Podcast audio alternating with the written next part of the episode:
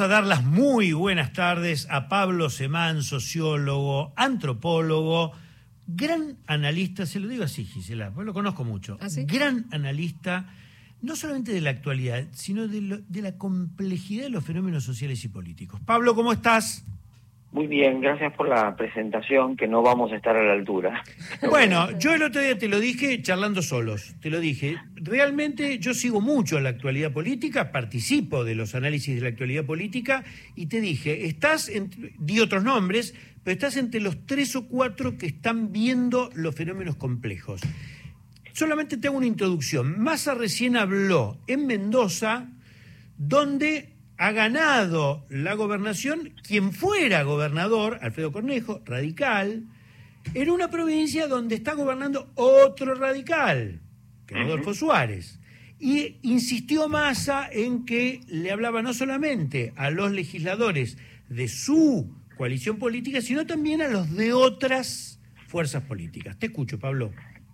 Bueno, a mí eso me parece... eh, eh, hemos llegado a un punto donde eso que es, lo que tiene que hacer un político es realmente extraordinario porque cada uno en general se ha adaptado a la regla de conducta de hablarle a su propia facción, ¿no? Y incluso se deja reclamar por su propia facción y dice, che, pero no le hables a los otros.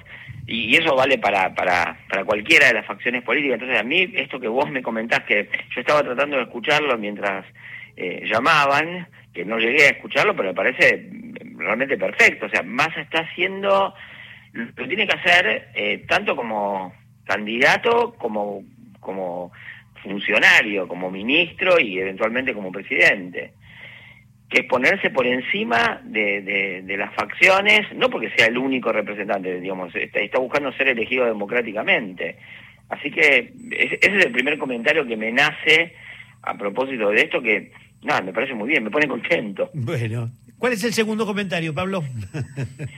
Eh, mira, por lo que vi, eh, digamos, él estaba planteando algún programa de... Perdón, ahí retorno. Hola. yo te escucho perfectamente, ¿eh? Ah, no, no, eh, a ver, ahí estamos. Él está No, con ciudades seguras, ¿eh? O sea, Claro, le, sí, le sí, dan sí, y- y- en la agenda el tema de seguridad pesa. Sí, y lo planteaba en términos de defensa de la vida y creo que también es correcto, porque creo que, a ver, eh, el- los gobiernos progresistas eh, no, saben cómo enfrentar el tema de la seguridad en el sentido de hablar de eso. Y los gobiernos eh, antiprogresistas o conservadores tampoco lo saben enfrentar porque no lo resuelven. Lo que hacen es eh, impostura de compadrito, ¿no? Y, a- veces eso circula de, un lado a otro de la grieta, por así decirlo. El planteo en general eh, parece interesante y el que sea un planteo federal parece interesante, que sea un planteo transversal a las facciones parece interesante. Eh, bueno, Massa va construyendo una trayectoria de, digamos, de, de- miren lo que pasaría si yo fuera presidente, ¿no? Me parece que ese es el metamensaje de todas las cosas que está haciendo en los últimos tiempos, donde, digamos, se insinúa que él es un rumbo diferente dentro de lo que es el gobierno y sin subtitularlo, sin ponerle declaraciones, soy distinto, soy distinto, soy distinto, lo que va haciendo son gestos diferentes. Pablo, eh, muchos saben, vos lo sabés muy bien, que cuando él era intendente del Tigre fue a Nueva York a pedirle consejos, incluso lo llevó al municipio de Tigre, a Rudolf Giuliani, que fue alcalde del Partido Republicano en. Nueva York y basó su campaña en el tema de la seguridad y realmente resolvió una cantidad de problemas que tenía la ciudad de Nueva York.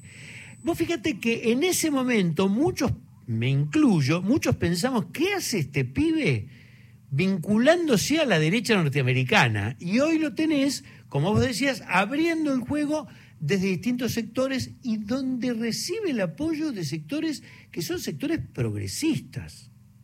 Sí. Bueno, yo creo que, a ver, la primera cuestión es que la cuestión de la seguridad eh, no es eh, algo a lo que, hayamos naturalizado. Va, la sociedad argentina, por ahí la política, no sé, pero la sociedad argentina no, la termina de naturalizar y ocupa un lugar cada vez más importante en la agenda y cada tanto aparece un político que le da voz con distintas eh, inflexiones, ¿no? Eh, pero en términos de vida cotidiana, el, el tema de la seguridad es clave. Entonces, me parece que en este momento lo que hace Massa eh, a diferencia de lo que hacía en aquella época, es eh, tomar un tema que está muy instalado en el sentido común, y yo no veo ahora, no, no, no sé, por ahí yo me equivoque, pero no veo ahora que esté haciendo una cosa a la Giuliani, sino una cosa, si se quiere, singular y más adaptada a, la, trama local, ¿no? Y lo veo sobre todo aparte en el contexto de lo que te decía antes, que es eh, de hacer gestos presidenciales y de hacer gestos de diferenciación en el sentido de plantear, bueno, cuál sería el rumbo político o el rumbo que tomarían las políticas públicas con, con masa. ¿no? Él está intentando responder a esa pregunta porque es lo que él tiene que responder en, en este momento a la sociedad argentina. Pablo, vos eh, tenés la virtud o la característica como antropólogo de en estos últimos, no sé, año y pico después de la pandemia, haber hablado con Dios y María Santísima en los barrios este, más humildes, con sectores de lo más diferentes y te invitan además a participar de charlas o peñas, por así decirlo, de sectores políticos muy diversos. Y vos ponés la oreja. ¿Qué tenés para decirnos? de todo lo que vas recabando como antropólogo en esas charlas? Mira, lo, primero es que hay una, disociación muy grande entre lo que se ve en las peñas y lo que se ve en la calle, ¿no? Eh, y, digo entre las diversas peñas, no me refiero solo a la peña oficialista, ¿no?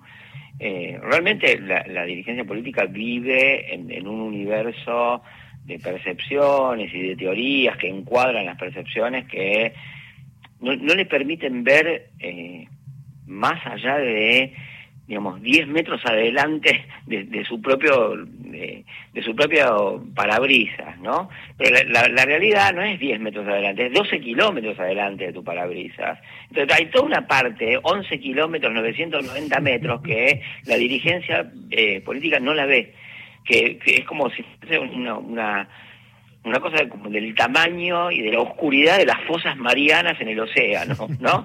Eh, eh, realmente no lo ven. Y no, o sea, tiene que ver con que las distancias sociales se agrandaron, con que las separaciones estructurales se hicieron muy fuertes.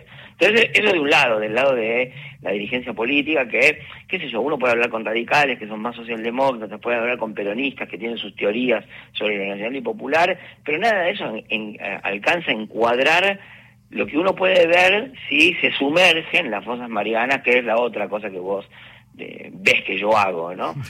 Eh, y, y, en esos lugares, eh, no sé, ahora estaba justo escuchando un material empírico de, un, de un, grupo que grabamos y todo, es, la, la, la, gente vive con otra cronología, el futuro es mañana, no toda la gente, obviamente, pero hay, hay gente que eh, está comiendo mal, ¿no? Eh, y que tiene que preocuparse cómo, cómo va a ser para tener plata para el colectivo para la mañana ir a trabajar para después poder comprar algo de comida a la noche. Entonces yo creo que ese, ese, ese divorcio y esa angustia que está viviendo mucha gente es parte de eh, la distancia enorme que tiene una muy buena parte de la sociedad con la dirigencia política y con el Estado, ¿no? Eh, si vos me preguntás qué es lo que yo querría, y no, yo querría, la verdad, una ciudad con un, tipo de, intervenciones estatales más profundas y calificadas. Pablo, no, soy mi ley, pero entiendo que eso desencadena el tipo de disposición que lleva a votar a mi ley. Eh, nos queda un minuto. Si a vos te preguntan, como te voy a preguntar yo ahora, ¿qué percibís en las casas, en las calles, en todos los lugares donde vas con el oído atento? ¿Percibís un clima de agresividad de acá al 19 de noviembre o en todo caso un clima de parcialidad y de tensión como todos percibimos? No, yo percibo un clima de incertidumbre, de angustia y de dudas. Es un mar picado que no se sabe para dónde va.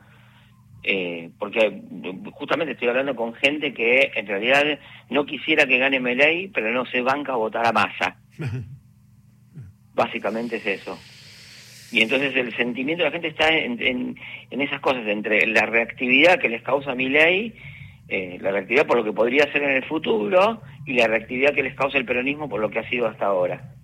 ¿Y, y es más el peronismo o es la situación económica y la inflación y las dudas de lo que puede pasar mañana con la batería de dólares que tenemos? Es que una cosa no va separada de la otra, ¿no? Es, es reactividad contra lo que pueda traer mi ley y es reactividad contra lo que ha venido siendo en economía, el, lo que ha venido siendo la economía, y eso en gran parte para muchísima gente es el peronismo. Pablo Semán, muchísimas gracias.